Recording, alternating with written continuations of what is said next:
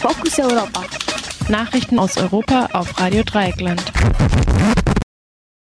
Die Fokus Europa Nachrichten am Freitag, den 18. September. Zunächst der Überblick.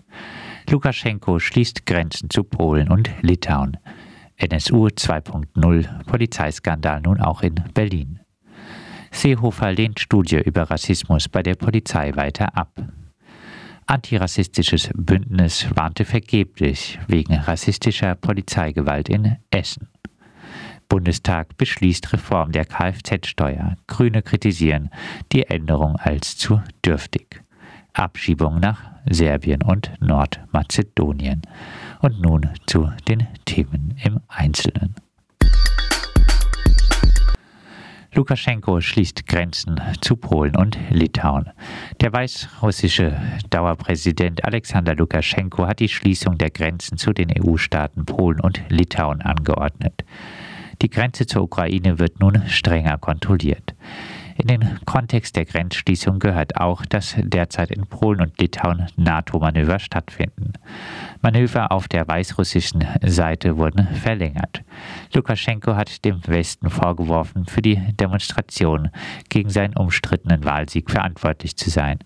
Er sieht auch die Manöver in diesem Kontext. Kreise der Opposition berichten von täglichen Festnahmen durch maskierte Mitglieder der belarussischen Sicherheitskräfte, die sich nicht ausweisen.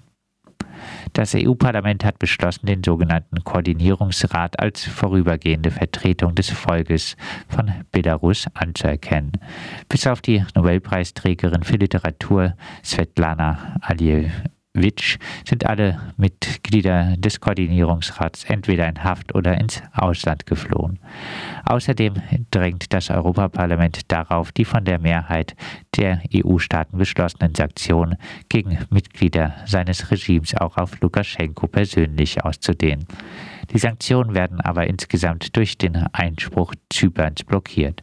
Zypern will ihnen nur zustimmen, wenn auch gegen die Türkei Sanktionen verhängt werden, weil die Türkei in von Zypern bzw. Griechenland beanspruchten Gewässern nach Erdgas sucht.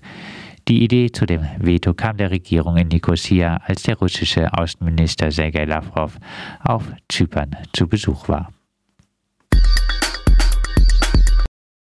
NSU 2.0 Polizeiskandal nun auch in Berlin.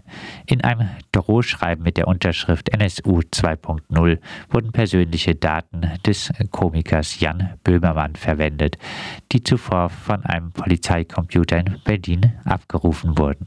Über die Abfrage unterrichtete laut Frankfurter Rundschau die hessische Justizministerin Eva Kühne-Hörmann gestern den Innenausschuss des Hessischen Landtags. Die Datenabfrage soll bereits am 25. Juli erfolgt sein. Der entsprechende Polizist sei Polizei bekannt. Er soll zu seiner Rechtfertigung gesagt haben, es sei um eine Anzeige gegangen. Er könne sich aber nicht mehr erinnern, ob es eine Anzeige von oder gegen Böhmermann gewesen sei.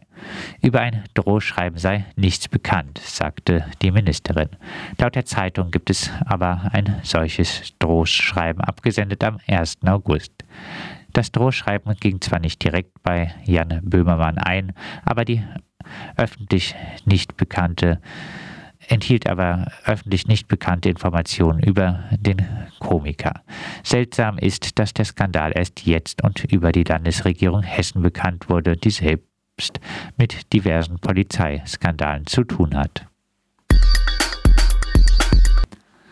Seehofer lehnt Studie über Rassismus bei der Polizei weiter ab.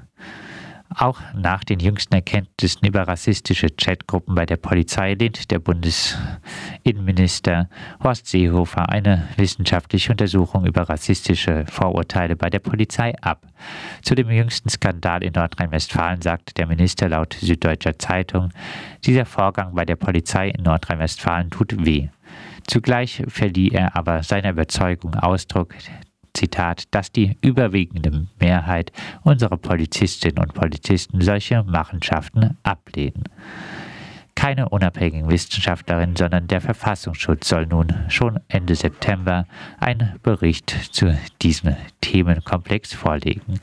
Anscheinend weiß der Verfassungsschutz genauso rasch Bescheid wie der Minister. Wegen des jüngsten Chat-Skandals wird gegen 30 Polizistinnen ermittelt. Sie sind überwiegend dem Polizeipräsidium Essen unterstellt. In den Chats soll es auch Gewaltfantasien gegen Menschen mit schwarzer Hautfarbe gegeben haben. Antirassistisches Bündnis warnte vergeblich wegen rassistischer Polizeigewalt in Essen. Nachdem durch Ermittlungen in einem anderen Zusammenhang die Existenz rechtsextremer Chatgruppen bei der Polizei in Essen bekannt geworden ist, hat das antirassistische Bündnis Essen stellt sich quer erklärt, das Bündnis habe bereits früher einen Brief an das Polizeipräsidium geschrieben, in dem es auf Fälle von mutmaßlich rassistisch motivierter Polizeigewalt in Essen hingewiesen habe. Der Brief sei aber unbeantwortet geblieben. In einem der von der Gruppe geschilderten Fälle kam eine nigerianische Familie wegen eines gestohlenen Geldbeutels auf eine Polizeiwache in Mülheim. Dort wurde die Familie von den Beamtinnen rassistisch beleidigt und geschlagen. In einem weiteren Fall wurde die Polizei wegen Ruhestörung gerufen. Die betroffene Familie mit Migrationshintergrund habe aber die Türe nicht geöffnet. Darauf wurde die Türe von der Polizei eingetreten. Dann seien Mitglieder der Familie mit Schlagstöcken verprügelt worden. Eine schwangere Frau wurde gefesselt. Auf Nachfrage des WDR erklärte die Polizei in Essen, man habe auf den Brief nicht geantwortet, weil die Ermittlungen zu den Vorfällen lange gedauert hätten. Diese seien aber nun abgeschlossen und man wolle sich in zwei, drei Wochen mit dem Bündnis treffen.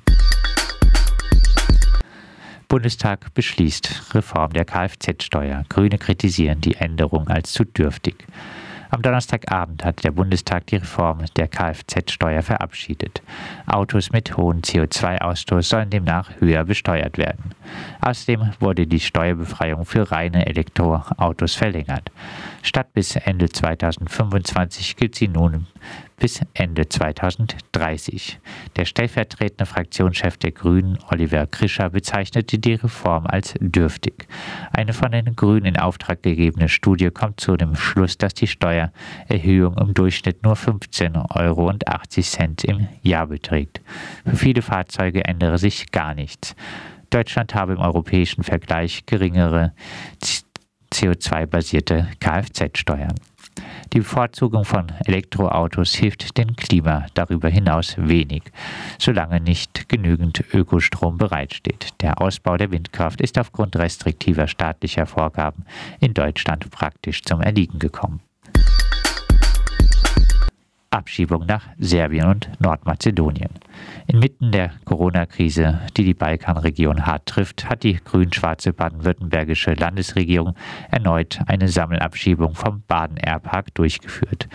Am Mittwoch wurden insgesamt 55 Menschen nach Serbien und Nordmazedonien abgeschoben. Ursprünglich wollte man deutlich mehr Personen abschieben.